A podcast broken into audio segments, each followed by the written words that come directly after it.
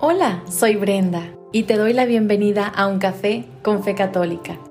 Recuerda tener tu Biblia católica a la mano para que puedas seguir conmigo la lectura de los versículos que vayan surgiendo. Te comento que mi Biblia es la Biblia latinoamericana. Ahora sí, comencemos.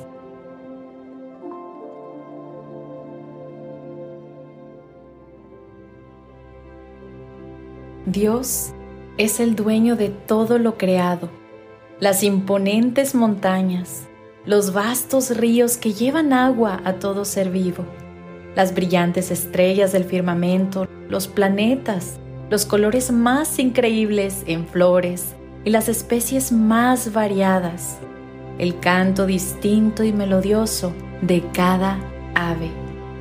Sí, Dios es infinitamente poderoso.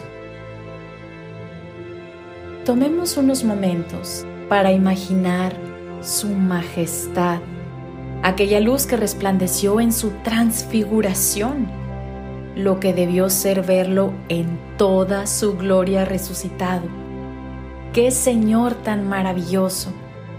Y tanta es su bondad que se viste humilde pequeño, guardado en completo silencio en el tabernáculo, entre las manos consagradas del sacerdote durante la Santa Misa, convirtiéndose en nuestro alimento en el pan eucarístico. ¿Acaso hay tan grande rey en todo el universo que haga algo similar por su criatura?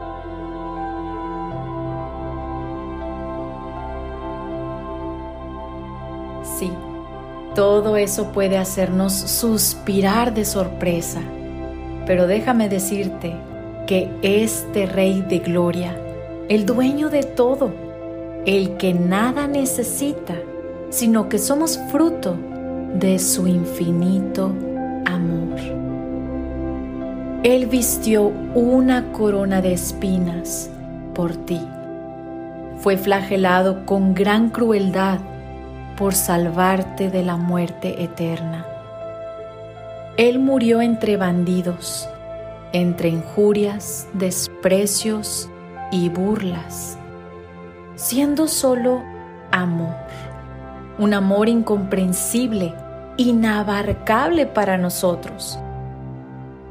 Pero aquel fallo en nuestra capacidad humana no le es impedimento para decirnos, manifestarnos que está loco de amor por mí y por ti.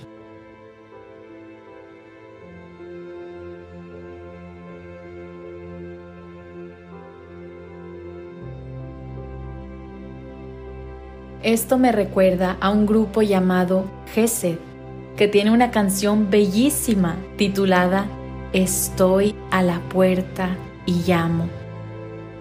Probablemente ya la hayas escuchado. En lo personal, cada vez que entra por mis oídos, cada vez me conmueven las siguientes palabras. Se encuentran en las sagradas escrituras, hechas canción. Cierra los ojos e imagina estas palabras de Jesús para ti.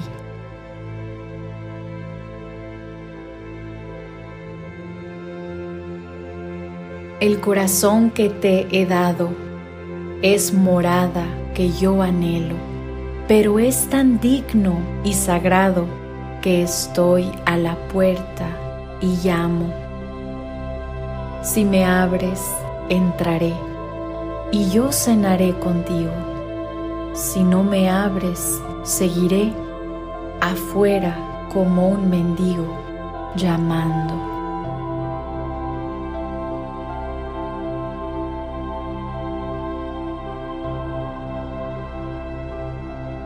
El creador del atardecer, que supera toda pintura creada por hombres. Este Señor que sostiene en sus manos toda la vida que existe, te dice también, el corazón que te he dado es morada que yo anhelo, pero es tan digno y sagrado que estoy a la puerta y llamo. Esta es la frase de la canción que más me impacta. Jesús, el Señor de señores, te dice, yo he creado el corazón que llevas dentro, que late gracias a mí. Quiero que sepas que lo añoro como nada más que ha salido de mis manos. Yo, dueño de ti, tanto te amo que te he otorgado la libertad de abrir o cerrarme la puerta de este corazón. Por ello, espero, porque es sumamente digno y sagrado para mí. No quiero imponerme. Deseo que seas tú quien me invite dentro. Y sabes qué? Cenaremos, porque te he dado algo que ni los mismos ángeles son capaces de hacer. Tú tienes un cuerpo físico y yo soy tu alimento para entrar en comunión de una forma única, distinta, impensable para ti. Hace dos mil años proclamé y lo sigo haciendo a lo largo de los siglos, nos dice Jesús. El que come mi carne y bebe mi sangre, vive de vida eterna, y yo lo resucitaré el último día. Mi carne es verdadera comida, y mi sangre es verdadera bebida. El que come mi carne y bebe mi sangre, permanece en mí y yo en él. Juan capítulo 6 versículos del 54 al 56. Ciertamente Jesús te dice, ábreme, queridísima alma, y cenaré contigo.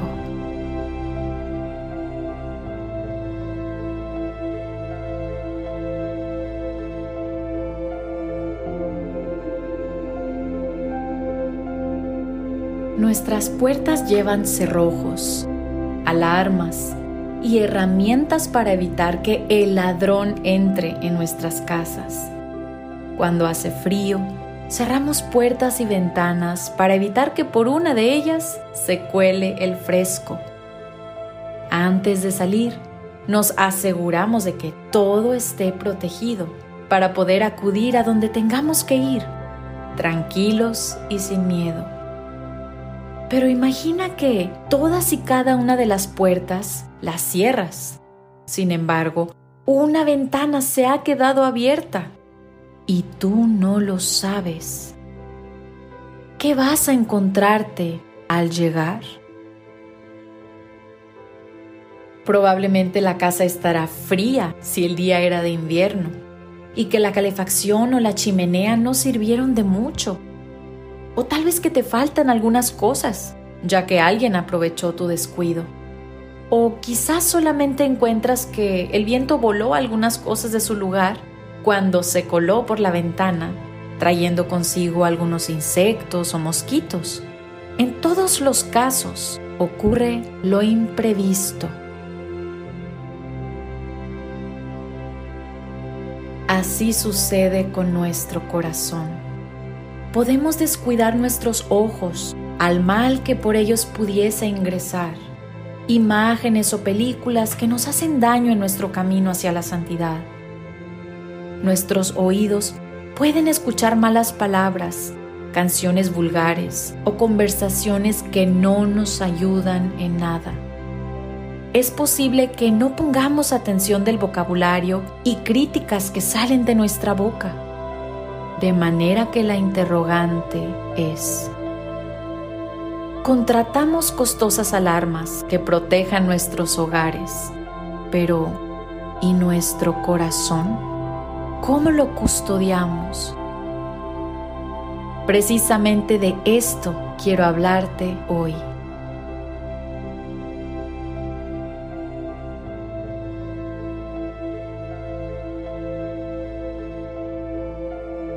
La sabia palabra de Dios nos aconseja en Proverbios capítulo 4 versículo 23. Por sobre todas las cosas, cuida tu corazón, porque de él mana la vida.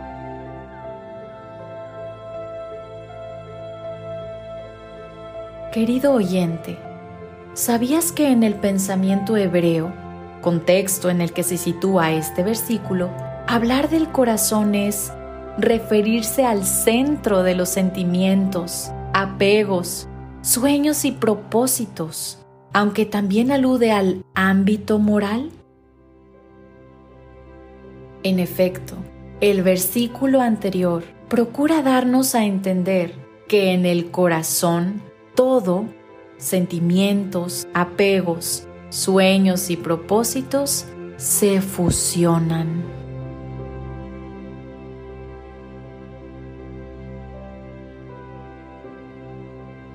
Creo que la siguiente frase puede ayudarnos a comprender mejor. Esta frase proviene de un célebre poeta español llamado José Ortega y Gasset, que dice, Mientras el tigre no puede dejar de ser tigre, no puede destigrarse, el hombre vive en riesgo permanente de deshumanizarse.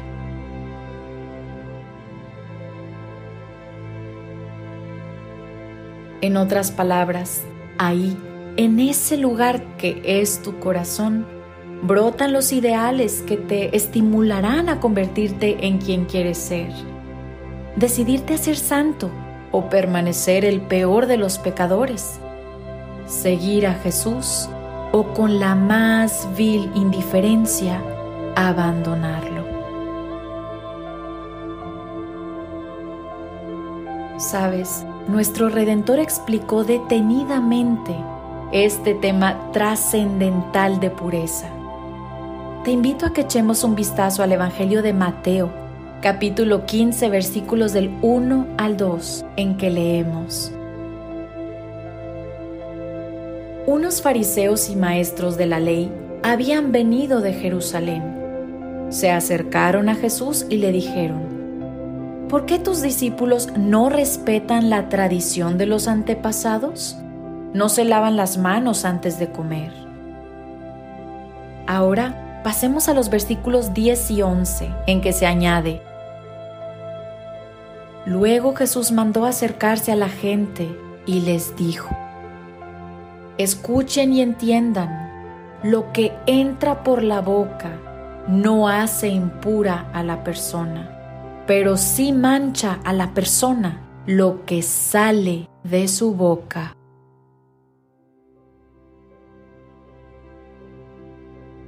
Finalmente, un poco más abajo, en los versículos del 17 al 20, Jesús expresa con total claridad y fuerza su mensaje que hasta hoy debe resonar en nuestro interior. Jesús continuó, ¿No comprenden que todo lo que entra por la boca va al estómago y después termina en el basural?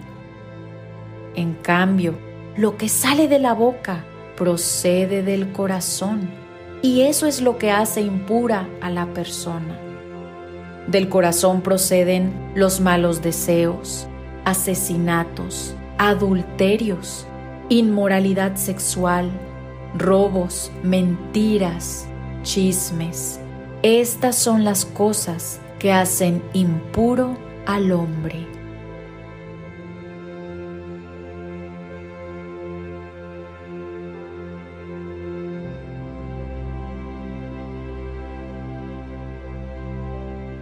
Me parece que ahora sí que es más sencillo reconocer la imagen de dejar una ventana abierta.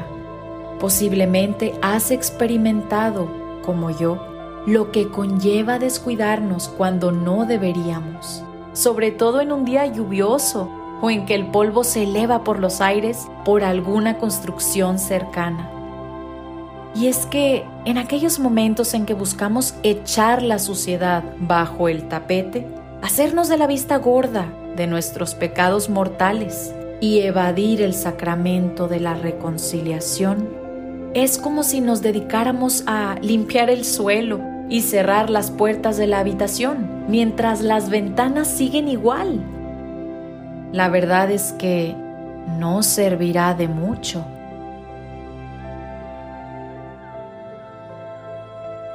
Hablando de limpieza, Esto se enlaza con una importante frase que nuestro Señor pronunció en el Sermón de la Montaña, en algo conocido como las bienaventuranzas. Bienaventurados los de corazón limpio, porque verán a Dios. Mateo capítulo 5 versículo 8.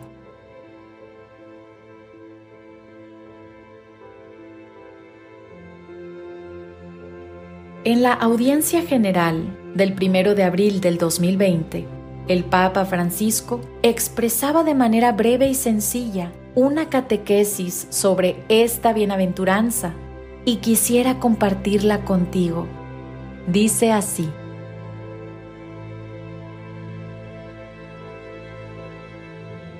Esta bienaventuranza nos promete la visión de Dios y tiene como condición la pureza de corazón. ¿Qué quiere decir tener el corazón puro? Significa conservar en nuestro interior lo que es digno de una relación auténtica con el Señor y llevar una vida íntegra y sencilla en su presencia. Tener un corazón puro es un camino de purificación interior. Hay que reconocer que con frecuencia nuestro peor enemigo está escondido dentro de nosotros mismos y necesitamos convertirnos al Señor. Este proceso implica reconocer la influencia del mal que hay en nosotros y dejarse conducir con docilidad por el Espíritu Santo. Es un camino de maduración que supone renuncia, sinceridad y valentía. Cuando descubrimos nuestra sed de bien y la misericordia de Dios que nos sostiene, comienza un camino de liberación que dura toda la vida y nos prepara al encuentro definitivo con el Señor. Se trata de un trabajo serio y sobre todo de una obra que Dios hace en nosotros a través de las pruebas y las purificaciones de la vida y que nos lleva si lo aceptamos, a experimentar una gran alegría y una paz profunda y verdadera.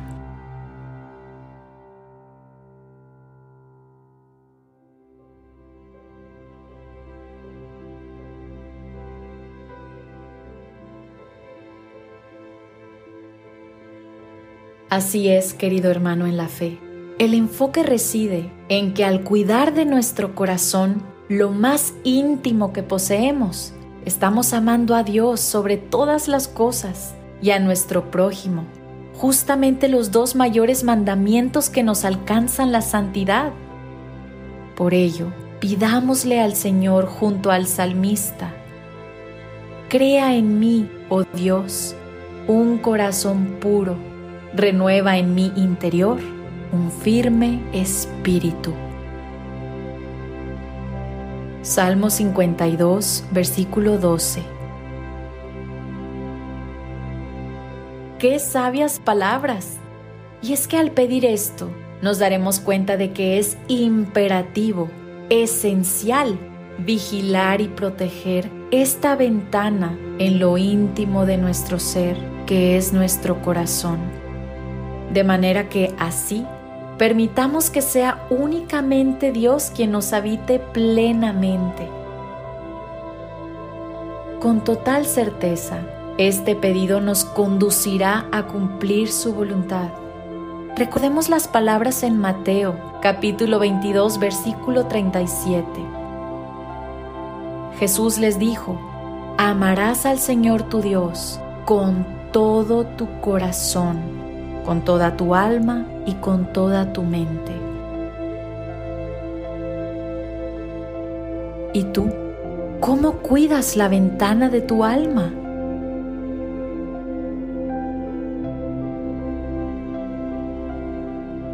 Querido oyente, quisiera culminar el podcast de hoy como lo he iniciado, hablando del corazón, pero esta vez del más perfecto y hermoso, el Sagrado Corazón de Jesús.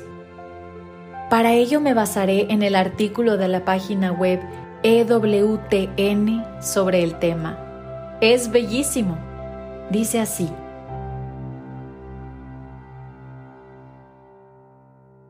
¿Qué es el Sacratísimo Corazón de Jesús?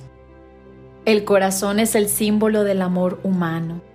Esta devoción cristiana católica honra al Sagrado Corazón de nuestro Señor, a través del cual se nos manifestó el amor eterno de Dios por todos. Dios es amor, dice la primera de Juan capítulo 4 versículo 8.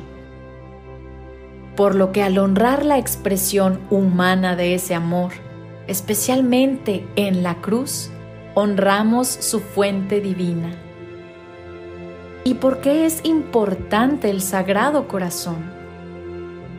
Ya San Juan Pablo II afirmaba, el Sagrado Corazón nos lo ha dado todo, redención, salvación y santificación. Ciertamente el Sagrado Corazón es el verdadero corazón de Cristo y también indica su amor por la humanidad. Asimismo, el Catecismo de la Iglesia Católica en el numeral 2669 expresa, La oración de la Iglesia venera y honra el corazón de Jesús, así como invoca su santísimo nombre. Adora al Verbo encarnado y a su corazón, que por amor a los hombres se dejó ser traspasado por nuestros pecados.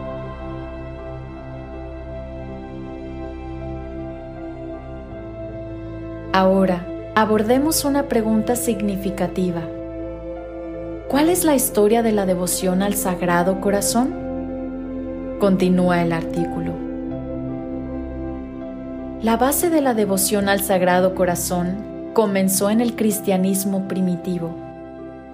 La Sagrada Escritura, particularmente el Nuevo Testamento, menciona el amor de Dios muchas veces y los padres de la Iglesia también discuten el amor de Dios.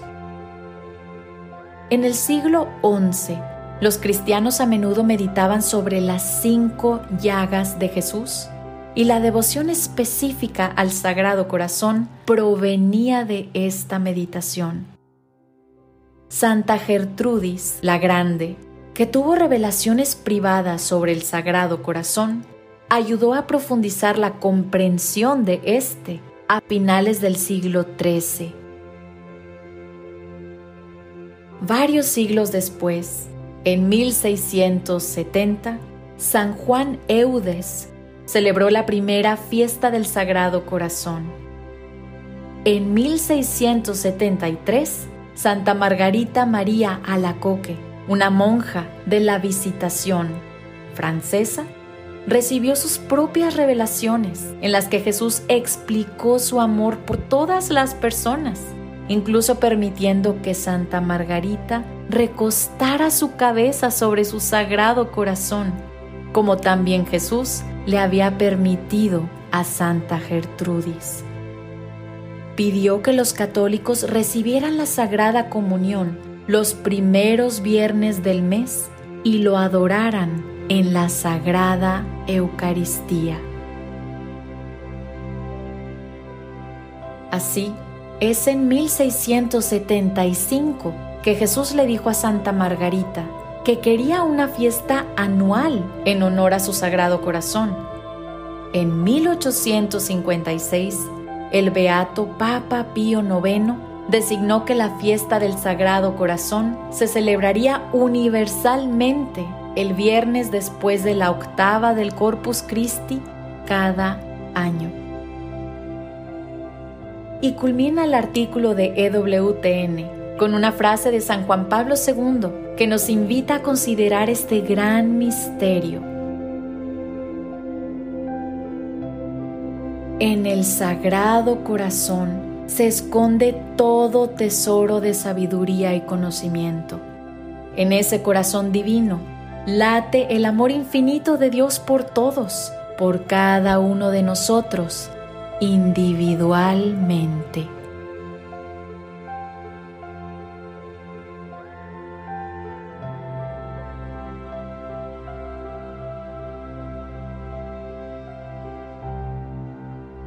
Que así sea, querido católico.